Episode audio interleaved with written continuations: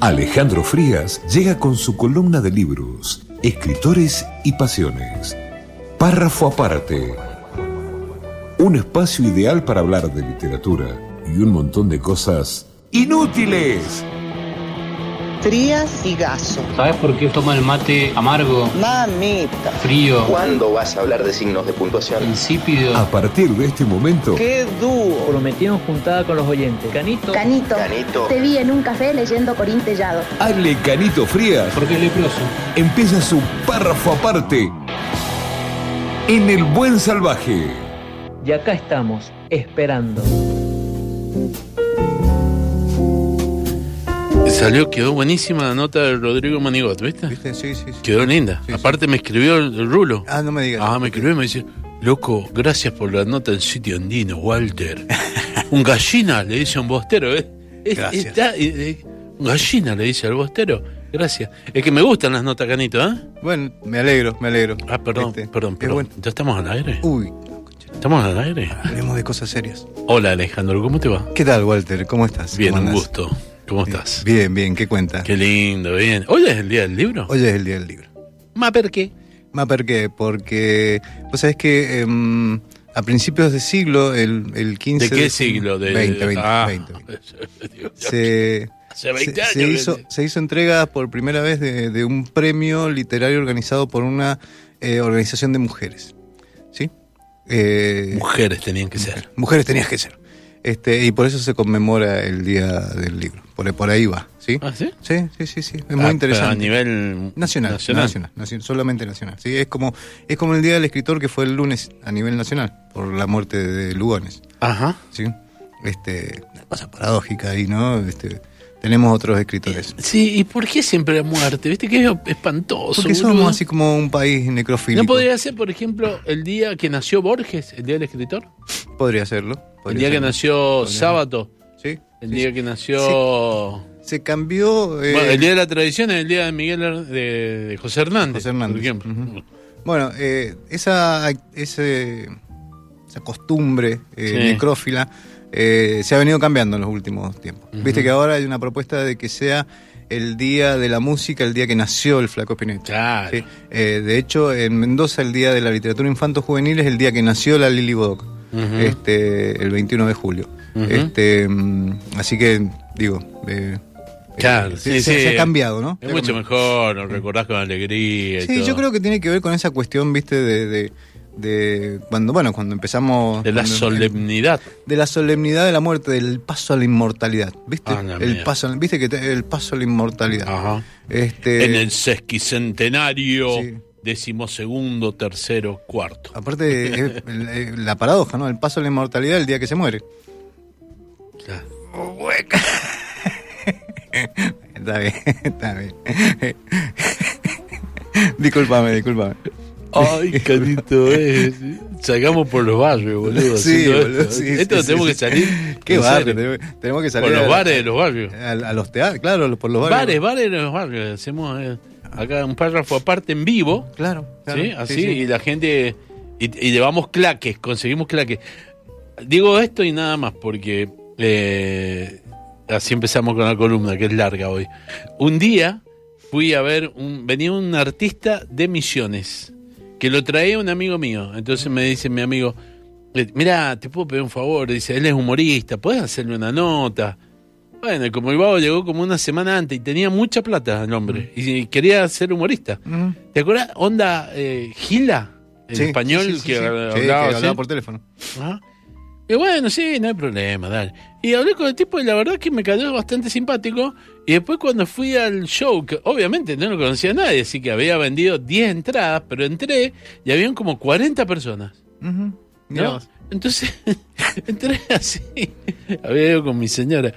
Y mirábamos y decía el vago, pero claro, pero si es como este teléfono, este micrófono rojo, y le hacían los otros 30. así, y yo miraba, ¿viste? decía, ¿qué pasó? Había contratado claques, boludo. Contrató gente para que se viera. Qué pobreza, qué pobreza, qué pobreza. Nunca me hizo reír ni uno de sus chistes, pero el babo era. Pero eh, tenía un público que, que estaba fascinado. Y, que le, y le garpaba, ¿me entendés? Digo, los claques. Bueno, eso es lo que tenemos que hacer nosotros. Sí, Tenemos sí, que sí. salir por los bares. Tenemos que primero conseguir la plata de ese hombre. Claro. Ahí está.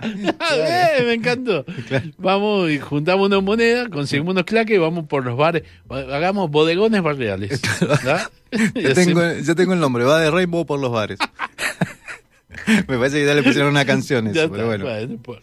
Bueno. Bueno, ¿qué tenemos hoy, estimado Canito? Bueno, hoy es el día del libro, ¿sí? Sí, Este, qué y qué mejor manera de homenajear al libro que el libro es un objeto, ¿sí? El, el libro es un mero objeto. Eh, por ahí hoy publiqué algo de que el libro te sirve, te sirve para estabilizar, equilibrar una mesa, estabilizar una mesa, ¿sí? tirárselo a alguien en la cabeza. El libro es un mero objeto, es decir, lo importante es qué es lo que hace la gente con el libro, ¿no? Entonces, eh, dentro de estas eh, disquisiciones, eh, me pregunté, qué, bueno, qué lindo sería, me, me dije, qué lindo sería saber cuáles fueron los libros esos significativos para varias personas, ¿no? Para la gente. Qué lindo sería conocer qué, qué libro fue significativo. A ver, a quién, quién se te ocurra. Este, Bono Box. Suponete. Claro. Bono, Bono. Bono Box. ¿Qué, qué libro eh, ¿Qué libro leíste te- y que vos decís que... te marcó, te Ah. marcó, ¿sí? Digo, este... o- Spinetta, bueno, te va a decir hartó. Claro. Te va a decir uno hartó. Claro, no, sí, y, el, y el flaco te va a decir, lo, lo, le- picnics. lo- lo leí a los tres años. Claro, ¿entendés? uno de los poetas picnics. Claro. Qué lindo. Eh, pero bueno, no los tenemos a ellos a mano, así que salimos a consultarle a gente que tenemos a mano y que con muy buena onda, y que además hay gente representativa, hay gente a la que uno este, respeta, ¿no? Vos me estás diciendo que le has preguntado a, a gente, gente de verdad, qué libro los marcó Exacto. y te contestaron. Y me contestaron. Mamá. Pero no solamente gente relacionada con la literatura, ¿eh? Ah, Salimos, salimos a preguntarle a gente relacionada con otras áreas. Por ejemplo, con la música. sí. ¿Sí? ¿A quién? Eh, a ver. Sandra Maya. Yo, no, Sandra Maya. ¿Querés saber qué es lo que qué lectura marcó la, la- la infancia de Sandra Maya? Ah, sí, eh, la- eh, este es eh, la consigna. Esa es la consigna. ¿Qué lectura marcó tu infancia? Exacto. Bien, Sandra Maya. A ver qué dice. Hola Ale, ¿cómo estás? Muchas gracias por la invitación en este Día del Libro. Mi nombre es Sandra Amaya.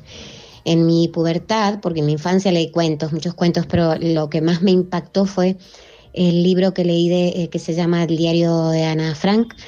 Fue transformador. Me despertó eh, muchas inquietudes y una mirada, eh, esa mirada holística que conservo todavía, este, donde pude ser empática con, con un otro que no conozco. Este, eso, me, me, me transformó. Qué lindo. Qué lindo, ¿viste? Me encanta. ¿Querés escuchar a otra persona que se dedica a la música? Sí, por supuesto. ¿Quién? A Vicky de Raimundo. Opa, Opa, la Vicky. opa, opa. Qué lindo. Desde Buenos Aires. Desde Buenos Aires. A ver. Bueno, tengo unos cuantos libros preferidos de la infancia, pero voy a elegir eh, Una chica a la antigua y sobre todo la segunda parte, Una chica a la antigua se enamora, de Louise May Alcott, eh, que estaba allí en la colección Villiquen, que venían un montón de libros buenísimos, estaba Moby Dick.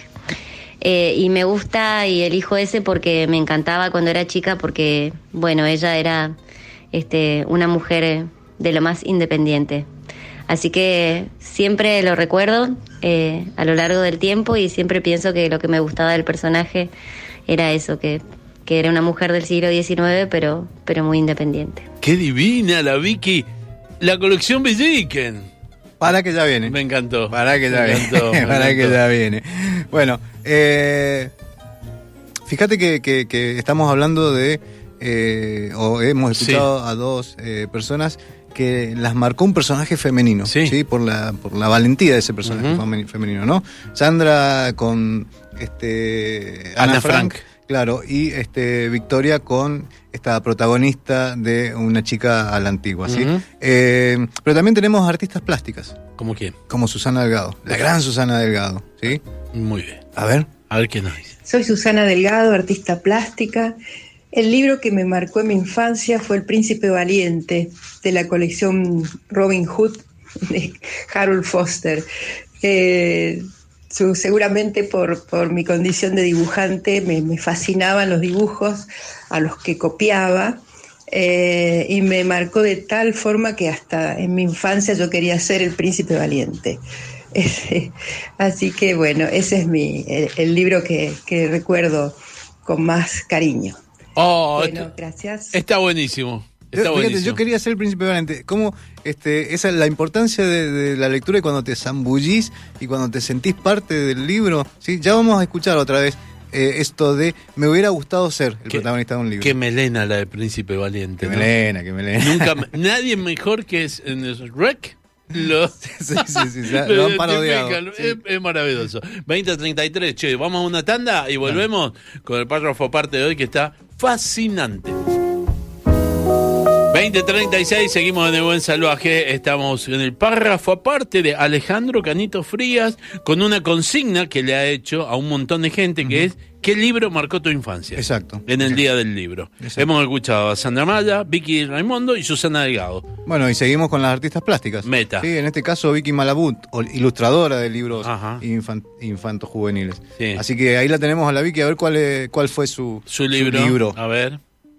Eh, bueno, el libro más significativo, a ver, que recuerden, hay dos libros que dentro de la literatura, digamos que, que nos llegaba en ese momento, que bueno, tenía mucho que ver también con los libros que, que se nos daban en la escuela y demás. Este, y las colecciones, colección Villiquen, bueno, eso, ese tipo de libros también que, que bueno, se solían tener en, en las casas. Eh, no voy a ser muy original seguramente, pero bueno, eh, Platero y yo y Mi planta de naranja lima fueron dos libros que, que bueno, me parecieron que hicieron, marcaron una diferencia, digamos, con, con el resto de los libros que, que bueno, que había leído hasta entonces y, y creo que porque fueron libros que, que bueno, que lograron conmoverme mucho y me parece que eso es algo, eh, bueno, que a mí me gusta que pase eh, con la literatura. Empiezan, que, empiezan eso. a, a aparecer Gracias. los clásicos. Empiezan a aparecer los clásicos, ¿sí? Platero y yo y mi planta de Y, y empiezan a aparecer también, eh, ya aparecieron, pero empiezan a aparecer palabras clave, ¿no? Este, Sandra decía que había sido transformadora la lectura, Sí. ¿sí? Este, Vicky que fue conmovedora. Eh, también le preguntamos a gente relacionada con el libro, pero en este caso, eh, gente experta en la edición. Sí. ¿sí? Eh, Pilar Piñerúa, que fue directora de, de, Ediunk, Sí, Pilar Piñerúa. A ver, de- de- te digo, Pilar, Hola, eh, buenos días, buenas tardes. Eh, muy difícil es decir un, elegir un libro, pero si tengo que elegir uno solo, elegiría Cuentos de la Selva de Horacio Quiroga, porque me llevaba a algo, por un lado, como muy familiar y eh, por otro lado, muy eh, extraño y diverso y diferente, como esos animales eh, en medio de la selva eh, hablando entre sí y, y teniendo vidas y conflictos y problemas a solucionar. Eh, nada, me encantó. Como que había algo allí entre, entre lo cotidiano, lo familiar y a la misma vez lo, lo inquietante, lo aventurero, lo fantástico. Bueno, todo eso me encantó. Y a la misma vez cercano, porque no lo sabía como cerca, en un río cercano al mío. Bueno, en fin. Eso. Mirá vos. mira vos, Lindo, lindo libro. lindo, lindo Hermoso. libro. Y escuchá, escuchá Ah. cuáles fueron las este, influencias del querido Rafael Morán. Rafael Morán, maestro de periodista. A ver, vamos. Bueno, mis eh, lecturas de la infancia se reducen directamente a los cómics, sobre todo los cómics. D'Artagnan, eh, los cuentos de Emilio Salgari, El Tigre de la Malasia. Eh, fui muy tomado por esos cómics, pero sí ya entrando en la adolescencia tuve grandes maestros como Roberto Ar, Los Siete Locos, eh, el cuento maravilloso Esther Primavera, y después ya me atrapó Borges definitivamente.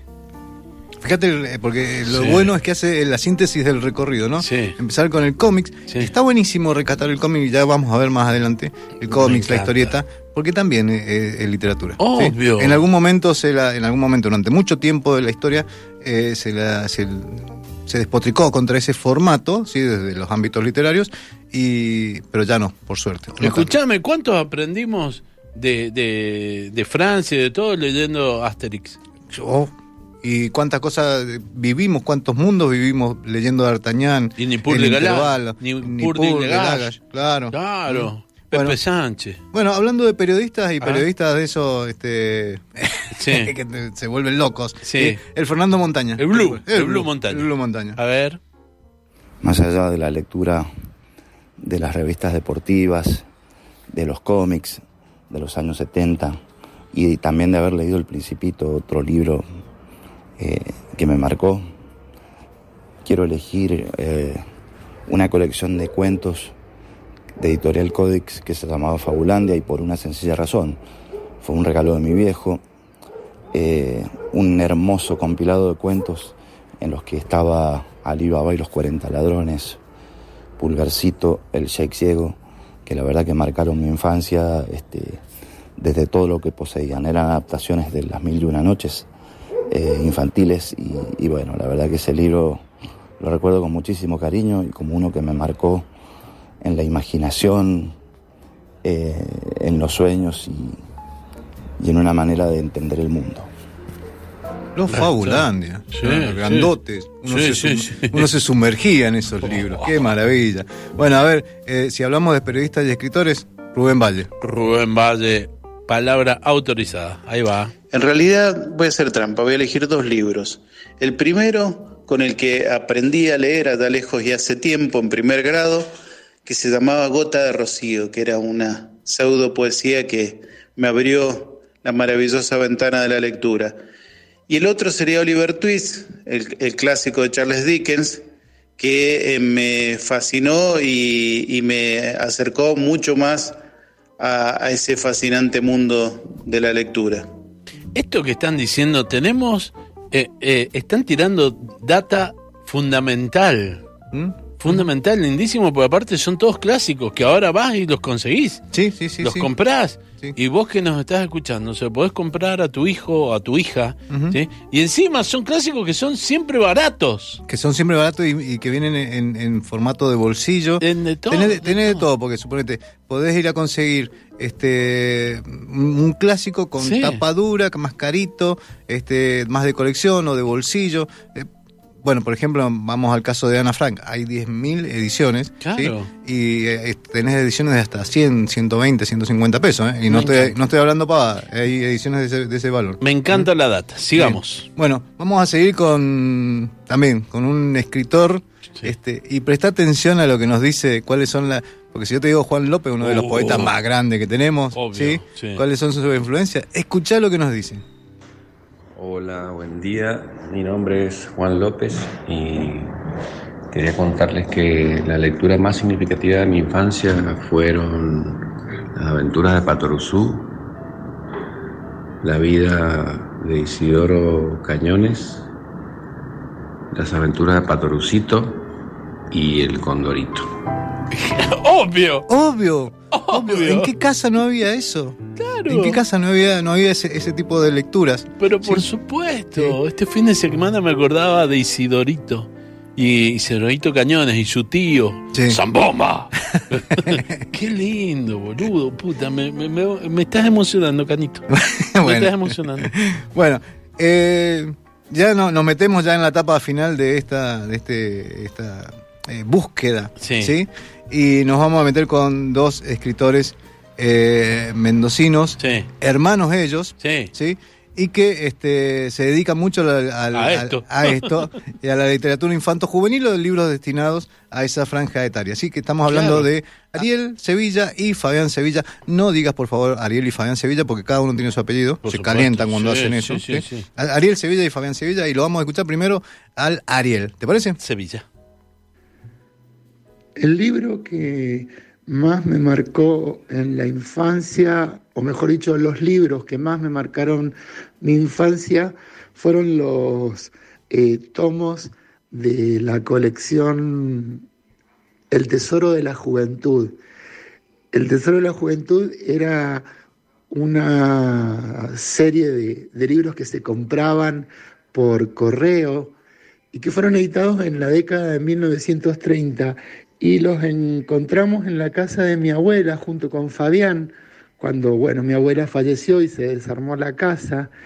Y bueno, nosotros nos llevamos eso, esos 20 tomos, muy viejos, muy viejos, y me fascinaba porque, en- entre otra información, era una enciclopedia para, para los chicos y las chicas. Eh, había eh, cuentos, la gran mayoría eran las versiones originales de los cuentos clásicos con los grabados de Doré.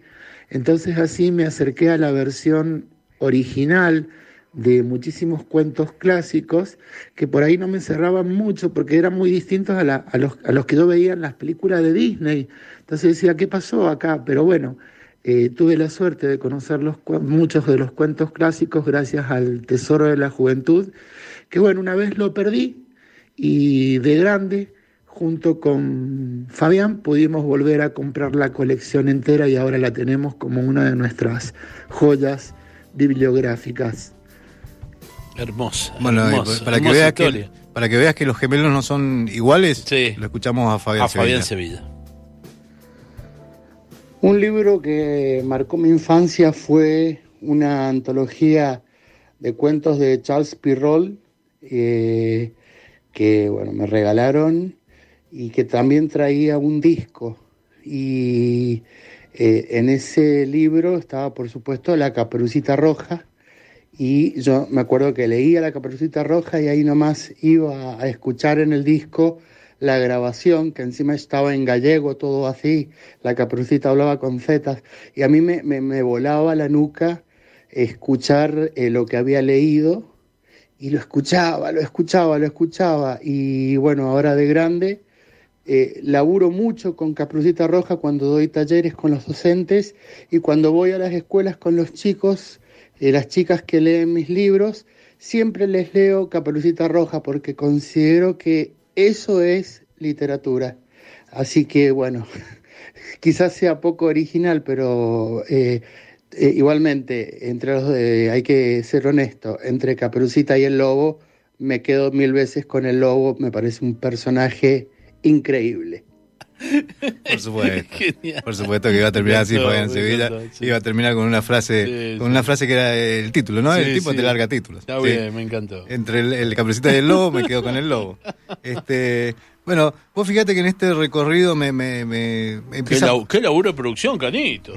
Viste que aparece mucho la, la, la, la idea de colección, ¿no? La importancia Sí. de tener, este, la importancia, sí. El, el significado de tener una, comple- una colección de libros, un, una- un pack, si se quiere, ¿sí? De libros que estén a disposición y a, la, a mano de este de los niños y las niñas que estén en la casa, ¿no? este, y si estos libros son de aventura, fíjate vos cómo, cómo, cómo influyen, ¿no? Sí, sí, cómo influyen. Este, seguimos, ¿te parece? Sí, por Bueno, supuesto. otra gran escritora, una amiga querida, es Alicia Dugo, ¿sí? que también nos cuenta cuál fue el libro que influyó en ella desde la infancia. A ver. Gracias querido Alejandro por la invitación para recordar el libro más significativo de mi infancia. Te cuento, a mis 11 años, yo en 1954 era una bebé, mis padres me permitieron leer Juan Verde era mi valle de Richard Llewellyn, 1906-1987. Ese libro para adultos me fascinó y me formó literalmente en mi moral y ética para toda mi vida. Juan Verde era mi valle fue llevado al cine en 1941 y ganó el Oscar a la mejor película. Llewellyn, en su libro, describe en primera persona la experiencia de un niño hasta su juventud en un valle de Gales, en una familia de mineros. Se adelantó en su relato con opiniones fuertemente favorables sobre la vida de las mujeres, defendiendo su capacidad para decidir por sí mismas ataca las hipocresías de los falsos moralistas, ejemplifica sobre el amor a los padres y hermanos, cuestiona la religión en sus aspectos oscuros y atrasados, desprecia el chimento, Se defiende de lo que ahora se llamaría bullying en su colegio, ensalza eh, el amor entre hombre y mujer, renuncia al amor de su vida por respetar la honra de la que ama y deja el valle cuando por malos manejos de las minas se convierte en un basural. Critica la política y defiende a los explotados. El libro Juan Verde era mi valle me ayudó a conservar una conciencia limpia por el buen ejemplo. Me despabiló para siempre. Sé que la gente... Ahí está. Ahora, Hermosísimo. Fíjate vos, este, porque Alicia nos mete en un tema este, del que hemos hablado ya acá, ¿no? Sí. La importancia de no encorsetar a la literatura. este, no decir, esta, esta es literatura para niños y niñas, esta para adolescentes, esta para No, no. adultos. Este, ¿eh? Libro para adultos era chiquita, 11 Era años. chiquita, sí. Este, y de la misma manera podemos, como adultos, como adultas, regresar a esos libros que tanto, que tanto quisimos, ¿no? Que tanto no- nos marcaron. Totalmente. Este, porque ¿quién no regresa cuando cuando vas caminando por eh, cuando estás en la casa de alguien y hay una condorito? ¿No la agarras? Obvio. Obvio, obvio, digo. Obvio, Entonces, sí. si, si en tu biblioteca está ese libro o, o- u otra versión de ese libro que te marcó en la infancia, ¿cómo no lo vas a agarrar de nuevo? Totalmente. Mm. Pero bueno, quiero rescatar esto de- de- de- del aporte de Alicia, la importancia de no enco- encorsetar a la literatura. ¿sí? Bien. La literatura es una. Este, cada libro tiene su, su, su lector, su lectora esperándolo. ¿Quién ¿no? sigue? Bueno, eh, alguien que se encarga de tanto escribir como de vender libros, Mm. porque también acá queremos conocer la, persona, la, la opinión de la gente que vende libros, Ujú. ¿sí? Evangelina Herrera, ¿te parece? Vamos. Vamos nomás. Hola Ale, buen día. Mira, eh, es mi segunda respuesta porque primero te mandé una lista de libros de los cuales me acordaba y después leí bien la pregunta y decía cuál fue el más significativo y por qué. Y ese y por qué me llevó a Heidi. ¿Por qué? Porque yo crecí con mis abuelos y siempre pensé que me hubiera encantado vivir en el medio de una montaña. Siempre quise tomar leche de cabra eh, y vivir solo con ellos en el medio de una montaña. Por lo tanto, sí, sin duda sería Heidi el libro que marcó mi infancia. Mira, todavía amo el frío. Qué hermosa respuesta. Qué hermosa respuesta. ¿Viste, viste que volvía a aparecer esto de querer ser. ¿Y Sí. quién cuando estaba leyendo el libro y no quería ser ese, ese protagonista, esa protagonista? ¿no? Abuelito, dime tú. Abuelito, dime tú. tú. ¿Cómo se llamaba abuelito? Dime tú. Así escribían la otra vez en una red social. Que no es, que no es un chiste. ¿Alguien sabe cómo se llamaba el abuelo de Heidi? Dime tú. Dime tú. No es, no es un chiste que no podás entender si no has vivido eso. Obvio. Fíjate vos. Bueno, eh, bueno, también le pedimos este que nos contara qué libro lo había marcado Mm. a, a alguien relacionado, muy relacionado con la historia. Sí. Este, y, mm, y bueno, esta fue su respuesta. Ahí lo escuchamos a Felipe Piña. Felipe Piña. Sí, sí, también le, también le- Oh. leía, también leía de niño. Qué nivel de canito, impresionante.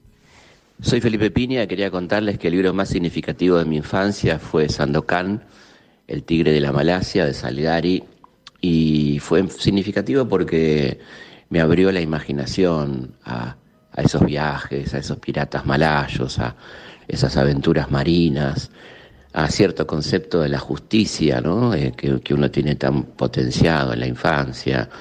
Y bueno, eh, ese era uno de esos libros de la maravillosa colección Robin Hood, esos libros amarillos que leíamos en la infancia, ¿no? Eh, pero me acuerdo muy claramente de Sandokan, el tigre de la Malasia. Les mando un abrazo enorme. Sí, Qué las capo. novelas de aventura, sí. Sandokan, cómo yo, no. yo vi la película, loco. y era- En el cine ópera la vi, me acuerdo. Yo, yo leí el libro y, y- y después cuando vi la película era qué bueno, qué Lindísimo, bueno. me encantó. Bien, Bueno. bien, Felipe. Bien, ahí este otra amiga, otra gran Sí. escritora, Graciela Escarlato, también nos da, nos cuenta que eh, qué fue lo que la influyó de niña. Y fíjate vos, la, acá la importancia de una eh, mamá que te lleva de la mano. A ver. Buenas noches. Bueno, me hicieron pensar en cosas hermosas. El recuerdo que tengo es mi mamá llevándome de la mano a la Biblioteca San Martín, a la parte de libros infantiles, a buscar material.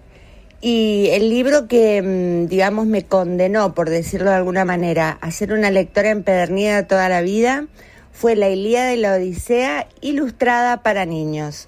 Una hermosura de libro mm, del que todavía creo que me acuerdo eh, de las ilustraciones y bueno y las historias. Este, ese, ese es mi primer eh, recuerdo de un libro hermosísimo.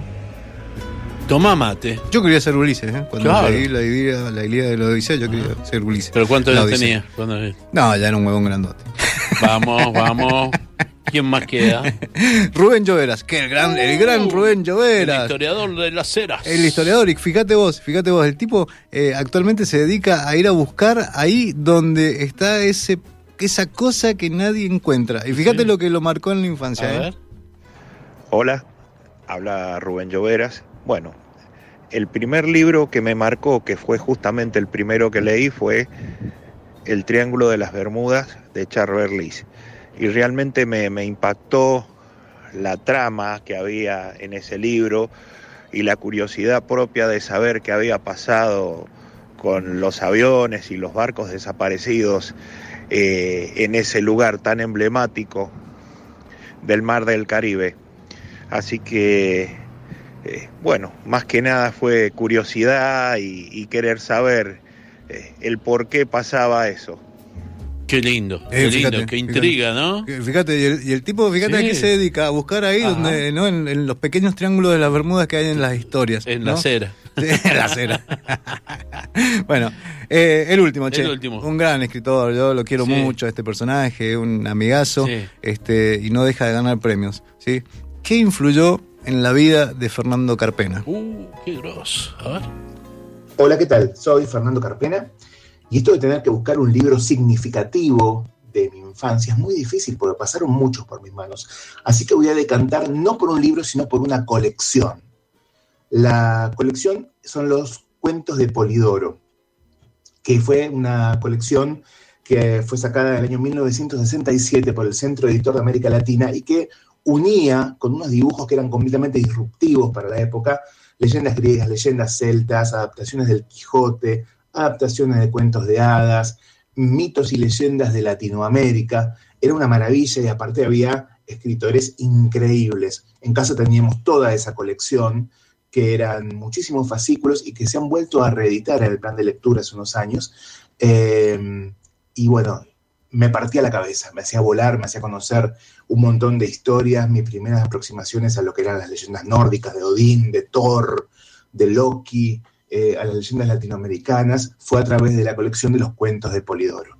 Una maravilla y creo que me marcó muchísimo el camino. Así que súper agradecido con la gente que lo editó. Qué lindo, qué lindo, la verdad que es lindísimo. Canito, nos están escribiendo. ¿Qué Hola, buen salvaje. Para mí el libro Los Dragones del Edén de Carl Chao, Sagan chao, me cambió la vida. Sí, sí, a mí, a mí me- ese libro me llevó a convertirme definitivamente al ateísmo. Ajá, gracias, Sí, habla sobre la evolución Gracias. del cerebro. Gracias. ¿Tenés? lindo. ¿Qué- eh, ¿Quién es? ¿Tenés la, la- la edición original, me imagino? Esa que tiene a eso Homo sapiens sapiens eh, este, al- alrededor de, de un, Es lo de un único que- fuego. que nos ha mandado. Bueno, bueno, Ahora. te mando un gran abrazo y, y comparto con vos, eh, oyente u oyenta, Mm. eh, esta, el- el- Los Dragones del Edén. Tengo todavía ese, ese libro. Lo llevo, mirá que tengo muchas mudanzas y ese es uno de los libros que conservo con más cariño. Qué bueno. Em, Qué bueno. bueno, y me falta uno. ¿Quién? Sí, quedó ¿Quién uno en el tintero ¿Quién ahí. te faltó? Sí, porque también le consultamos, más vale, teníamos Sí. que saberlo, che. Sí. ¿Qué libro influyó Ah. Para siempre desde su infancia en la vida de Walter Gasso? A ver, ¿lo escuchamos? Lo tenemos al aire. Dale. Bueno, eh, yo tuve. eh, tenía una tía, mi tía Felipa me regalaba los libros de la colección Villiquen. Por eso cuando decían la colección Villiquen, entonces estaba Tom Sawyer, estaba Jerry de las Islas, eh, Sí, La. Vuelta al Mundo en 80 días. Eh, los 20.000 leguas del viaje submarino. Todo eso me acuerdo que los empecé a leer y todos los veía, eran de tapa dura. Pero ¿sabes cuál que me marcó a mí? Uno que me dieron en la escuela, que fue Chico Carlo, de, Chico- Juan- ah, de Juana Ibarburu. Claro, claro. El, el- eh, el mir- el sentarse en la cama o acostarse en la cama para mirar la mancha de humedad en la pared y Claro. viajar a través de esa mancha de humedad. Porque te Fue terrible, boludo. Lo que hizo en mi cabeza me explotó la cabeza ese libro. Claro. Y a partir de ese momento vos querías ser Chico Carlos. Chico Carlos. Sí. Veía todo y decía, hay que imaginar. Ahí está la imaginación. Y me gustó. Lo volvería a leer ahora. Bueno, A ver qué eh, consígalo, consígalo. Y te voy a hacer, el, eh, si querés, un pequeño cierre. Sí. Porque hemos hecho un repaso de libros ¿sí? que deberían estar en todas las bibliotecas. Pero por supuesto. Sí, porque... ¿Y el tuyo, Canito? Eh... Dame uno. bueno, yo, a ver, yo también, yo como decía Fernando, fue, fui bastante promiscuo Sí. en la lectura, entonces empecé desde temprano a leer y hubo muchos libros que pasaron por mis manos, pero yo creo que el que, eh, de chico, ¿no? De chico. Este, recién hablábamos de los Dragones del Edén, que lo leí cuando tenía 11 años, 10 años, este, y, y siempre hablo, cuento de- del extranjero de Albert Camus, que lo leí Sí. a los 12 y me voló la cabeza, pero eh, me puse en este ejercicio de ver cuál era el mío, Sí. sí. cuál me había impactado. ¿Y sabes cuál? Moby Dick. Hermoso. Moby Dick, de Herman Melville.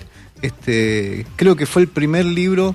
Mirá que venía leyendo Julio Verne, Salgari, este, pero creo que fue el primer libro con el que eh, sentí lo que el capitán Ahab este, sentía ante esa ballena.